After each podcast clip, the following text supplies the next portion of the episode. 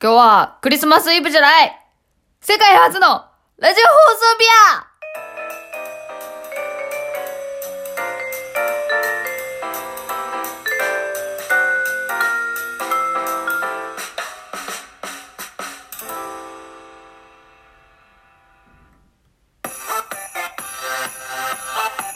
ヘイヘイヘイヘイヘイヘイ乗りずれえわ。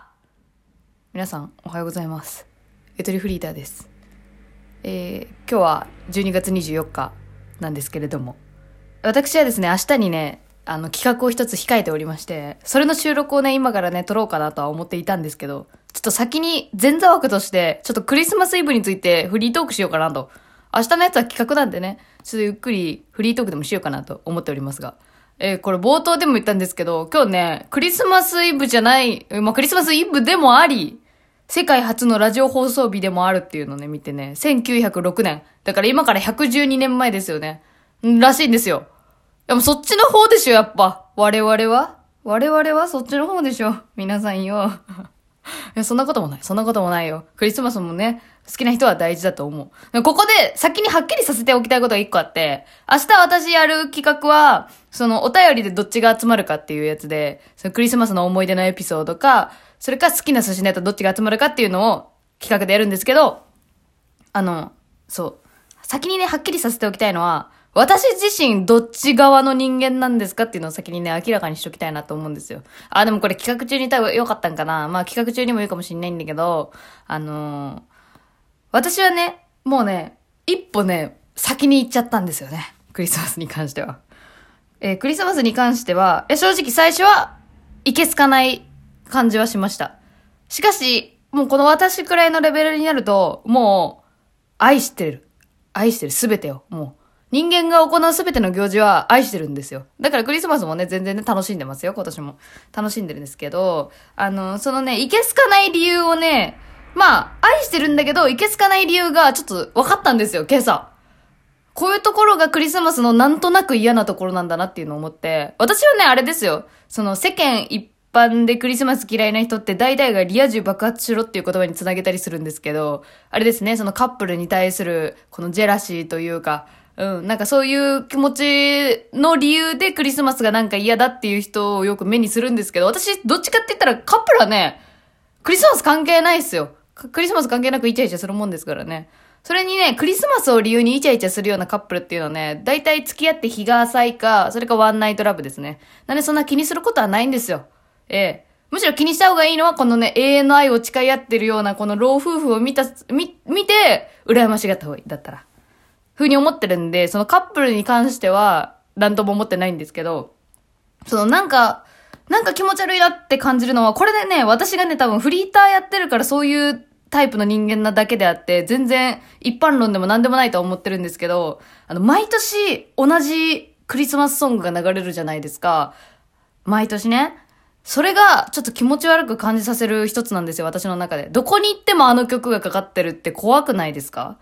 もうこの世界、世界って言っても日本だけどさ、日本全体でこう支援してる感じ。それはまあバックアップしてるとかなんかね、なんか協力し合ってるとかいう言い方すればいい言い方になるんだけど、なんか私はちょっと気持ち悪く感じる。その集団心理を動かそうとしてるんじゃないかみたいな風に思っちゃったりとか、あとあれですね、あの、同調圧力っていうのがすごい嫌なんですよ、やっぱり。日本んまあに、まあ、日本とかそういう主語入れたらね、またごちゃごちゃなっちゃうけど、なんかさ、このみんなでクリスマスイコール楽しいもんでしょ、どやどやみたいな感じが嫌なんだよ。実際に楽しめば楽しいよ、もちろんね。でも、この、楽しめよみたいな、もう、反強制的な雰囲気がダメなんだよね、あれ。そう、雰囲気が良くないなって思う。まあ、それ、なんだろうな、その雰囲気が好きっていう人もいるから、本当にこれ一個人の私だけの意見なんですけど、そう、まあなんかでも、うん、私、まあそういうところで、ちょっと、なんだろうな、なんか毎年同じものが流れるっていう、その変わらないものが、ちょっと恐怖症みたいなのがあって、これさ、いや、クリスマスだけじゃなくてね、あのーなんだろうな、23歳になって、学生時代の友達とね、たまにね、遊んだりするんだけど、ほんと年一ぐらいになっちゃうんだけどね、もうだんだん。もう高校卒業した時とか、地元離れる時とかは、月1で会おうね、みたいな約束とかね。するけど、いや、年一、よくて、よくて年一のレベルになっちゃうんだよね。で、まあたまに遊んで、で、思うのが、その昔の友達って喋った瞬間に、その昔の自分に戻れるわ、っつって素敵、みたいな。ね。うん、そういういい、いい感じっていうかね、昔の自分をを思い出せるみたいな感じで、いい存在だと思うんだけど、あの、なんかやっぱりね、そういう気持ちと同時に、なんか、過去の自分を全て知っている人間、そして過去の状態のままの私しか知らない人と喋るっていうのが若干の違和感があって、まあもちろんね、違う生活になってるから違和感は生まれるもんなんだけど、そうなんだけど、なんか、変わらないって怖え、みたいな。変わるもんじゃないですか、やっぱ。私はね、あの、モットーとしてね、あの、諸行無常っていう言葉をね、モットーにしてるところがあるんですよ。まあ別に決めてはないんだけど、あの、高校受験の時とか好きな言葉なんですかって言われたら、諸行無常って言おうと思ってるくらい、諸行無常のことは好きなんだけど、あ、ちょっと、あの、諸行無常が何なのかっていうのをね、一応ね、説明させていただくと、あれですよ。世の中に変わらないものなんてないみたいな意味なんですけど、諸行無常ですよ。川の流れのようにですよ、人生は。みたいな感じで思ってるからこそ、余計になんか変わら、変わっていかないものがちょっと怖く感じる。怖いって言うと大げさかな。なんか気持ち悪っていうか、なんか、ええー、みたいな。あの、えー、あ、そうですか？みたいな感じに思っちゃうっていう。これ超個人的な私の価値観のお話なんですけど。まあでもね、あの、そう。でもね、ほんとそれでふてくされてるとね、人生楽しめないんですよね。そう、そこがね、でも難しいところでさ、なんか。自分にとっての、この正しいと思うことに、正しいと思うことに従って生きていけば、まあ気持ちよく生きていられるって思ってるんで、その心のどっかでクリスマスはいけすかないとは思ってるけど、でもこの人生、人生じゃない自分の中の正しいと思うことっていうのは、やっぱ楽しむことじゃないですか、何でもかんでも。って思ってるんですよ、私は。うん。何でも楽しめ、楽しんで生きていきたいっていうのが自分の中の正しさの判断の基準なんで、だったらクリスマスも楽しんだ方がね、自分にとっては正解だなっていうところで落ち着けさせてるんですけどね。まあ結構真面目な話になってきちゃったけども。まあでもクリスマスね、まあね、楽しんで、うん。まあ楽しむっつってもね、うーん、なんつうかね、うーん、クリスマス本来の意味を考えろとかそんな硬い、頭硬いことは別に思ってないけどさ、なんか、どういう理由で自分はこう、ウキウキしてんのかなっていうのは自覚しといた方がいいんじゃないかなって思うよね。なんかこういうので浮ついちゃうと本当ね、何でもかんでも買わされる人間になっちゃうから。危ない危ない危ない。危ない危ない危ない。みたいな感じで思ってますね。はい。じゃあもう喋りたいこと喋ったんで、えー、なんかコーナーやりますか。コーナーやりまーす。